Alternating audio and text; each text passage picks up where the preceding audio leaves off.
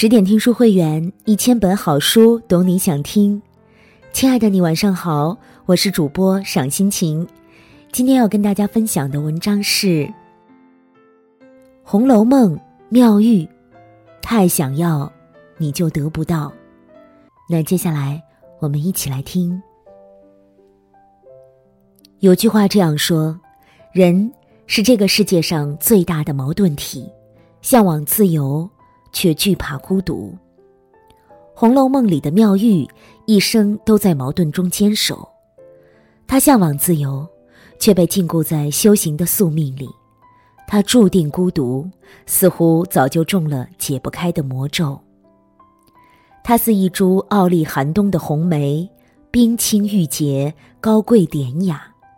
她又像一块玄妙的美玉，纤尘不染中透着神秘。然而，似乎离红尘太远。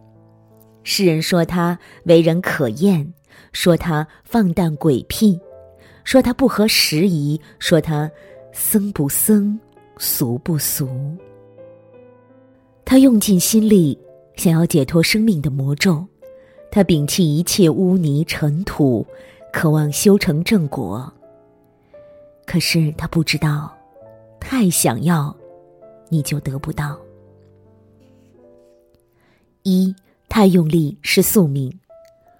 童年对于每个人都是珍贵而难忘的，它影响着人一生的幸福。可妙玉的童年却注定了格外的孤独和清冷。本是出身于书香门第、仕宦人家的娇娇女，拥有繁华富贵和万千宠溺，可她偏偏自幼体弱多病。家人多方求医问药无果，终得高士指点，这个病根儿必须要许身佛门方可消除。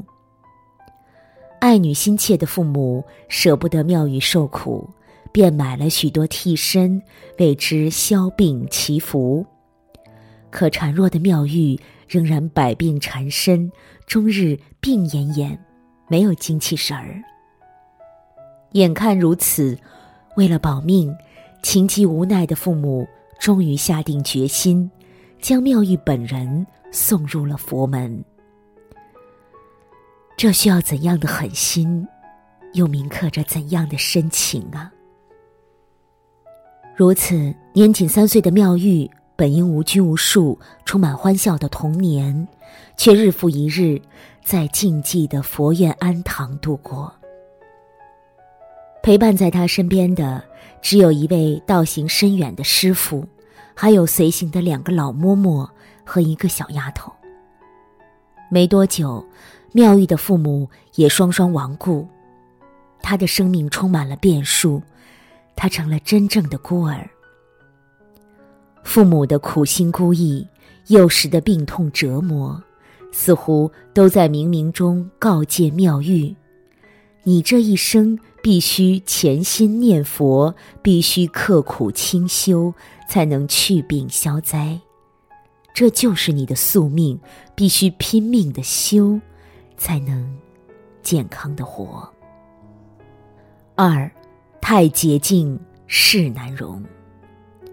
古语云：“水至清则无鱼，人至察则无徒。”妙玉的清高孤傲。却也自有原因。在青灯古佛的清冷下，在无亲无友的枯寂下，清规戒律成了妙玉唯一的人生信条。师父的言传身教，是他认识世界的唯一通道。对他而言，什么叫人情世故？什么叫世俗大众？怎样委于虚仪？怎样嘘寒问暖？他无从可知，无处可懂。后来因缘际会下，他成了贾府四家寺庙栊翠庵的主人。这是希望他为元妃祈福，为贾府上下祈福。凡是红尘中偏安一隅，他终于有了专属自己的一方清净修行之地。他也在为自己祈福，为了避灾。为了活命，这是他一生必须的坚守。所有的污泥不洁，所有的肮脏污秽，所有的世俗卑微，都让他不能直视和容忍。他太渴望一种静，太渴望一种纯，于是就有了世人极端不解的一幕。那一次，贾母率众人来庙宇处闲游，在栊翠庵喝茶。对于乡土气息浓郁的刘姥姥，她喝过一口的茶杯，妙玉嫌弃的要扔掉，还直言：“幸好那杯子是我没有用过的，如果我用过了，我就是砸碎了也不能给他。”他见外面杂人进入栊翠庵后，更默许宝玉派人抬几桶水来洗地，并嘱咐道。抬了水，只搁在山门外头墙根下，别进门来。似乎生怕玷污了属于他的清净圣地。这是怎样的一种洁癖，又是怎样的一种固执？很多人看到这个场景，都认为妙玉看不起乡下人，身为出家人却有如此的分别心，真是假修行。表面上，刘姥姥来自乡野民间，妙玉生怕沾染一丝一毫的泥土气息。在她的认知里，至洁至净才是精修。同时，骨子里出身富贵的骄傲，也看不惯贫苦和低贱。然而，更深层次上，刘姥姥此行是大老远的舔着老脸，向贾家祈求帮助。这样的情景更触动了他内心一种深深的恐惧和卑微。其实无父无母、无根无依的她，内心充满极度的不安全感，清高孤傲也是他在外人面前撑起捍卫自尊的保护伞。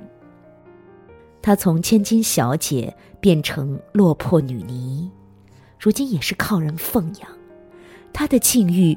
不也是一种卑微？他的归宿又将会怎样的沦落？越骄傲越敏感，越在意越疏远。他如此决绝，想逃离这种感觉。就像现实中的我们，有时候不愿看到乞丐，不是我们缺乏善良，不是我们鄙薄讨厌，而是对这样的弱者。这样的苍凉，有种莫名的无力感。我们不想看到这世界的残忍，不愿面对自己内心的惶恐和不安。又像多少人曾经不被父母看见，不提童年两个字，才是对他最好的尊重，因为那份伤一碰就痛。逃避不见，有时候恰是深深的恐惧和不甘。三，太真情难成全。仕宦人家的高贵，书香门第的才华，青灯古佛的境遇，让妙玉有种与世疏离的美，更有一种让人敬而远之的冷。而这表面的美和冷之后，却掩藏着一颗滚烫的心和真挚的情。这份情，只有心智、才华同样高洁的人才能知，才能懂。清高敏感如黛玉，喝了他的茶，因不知这是用何种水冲泡，被他讥为大俗人。黛玉并不恼，她知道这是妙玉的真。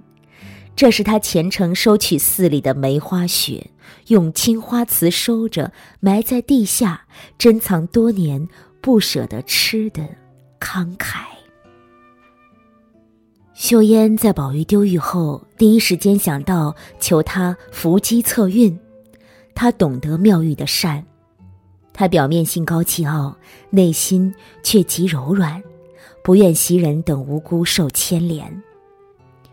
惜春与他惺惺相惜，而宝玉更是懂得理解和欣赏他的知己。妙玉又何尝不对宝玉别有一番情？只是他的身份、他的身世、他的性情，怎能允许？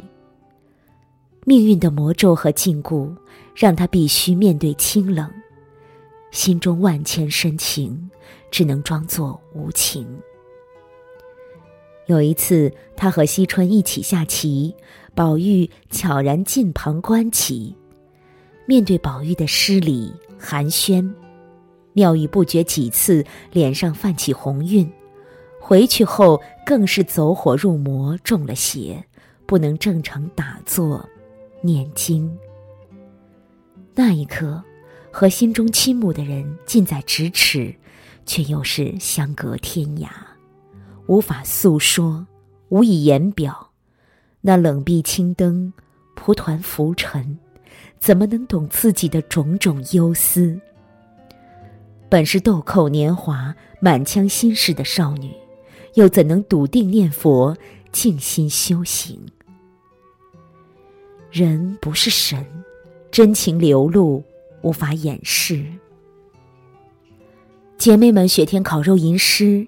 只有宝玉能求得他安中的红梅。宝玉生日，他送去粉红色的贺卡，明着请姐妹们喝梯级茶，私下却给宝玉用自己常用的绿玉斗，嘴里还毫不松口。你这遭吃的茶是托他两个的福，赌你来了，我是不能给你吃的。没有人妄自猜测妙玉这番少女的微妙情愫。即便是最心细多思的黛玉，也只是欣赏他的才情，因为大家知道妙玉只是依附于贾府的一介女尼，属于他的只有也必须是六根清净。想要而得不到，付出也注定没结果。他内心至真至纯，摒弃一切卑微污浊和丑恶。更渴望世界也是一番真善美的模样。他精心修剪龙翠庵的花木，得到贾母盛赞。他热情续写香黛莲诗，将寒塘渡鹤影，冷月葬花魂的凄凉之意，化为钟鸣陇翠寺，激唱稻香村的蓬勃之象。然而最终。妙玉在陪惜春看守落败的贾府时，却不幸被入室抢劫的强盗掳走。向来注重至纯至净的妙玉，怎么可能屈服于这样的凌辱？她爱惜羽毛，守护内心，甚于自己的生命。于是她不甘受屈而死。惊闻噩耗的宝玉，每每叹息痛恨，公子无缘。欲洁何曾洁？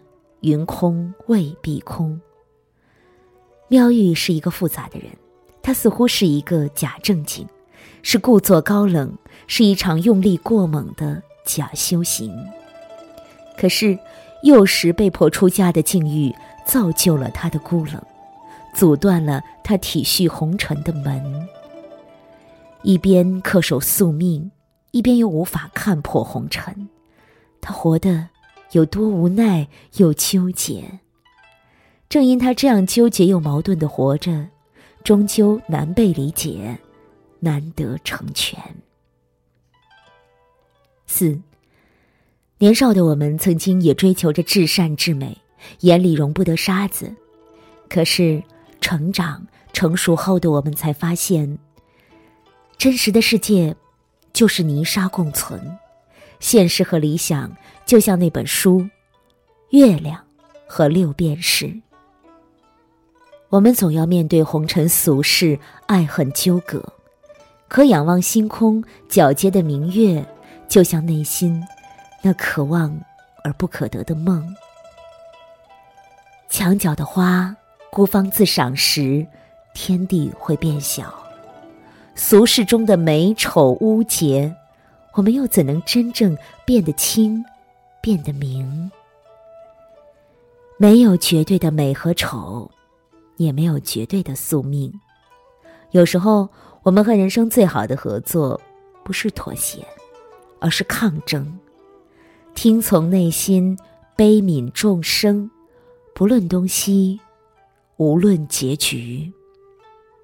人生就是在得到和失去中日夜轮回，努力却无需太过用力，付出却无需太过刻意，因为太想要，你就得不到；太想得到，反而更容易失去。更多美文，请继续关注十点读书，也欢迎把我们推荐给你的朋友和家人。让我们一起在阅读里成为更好的自己。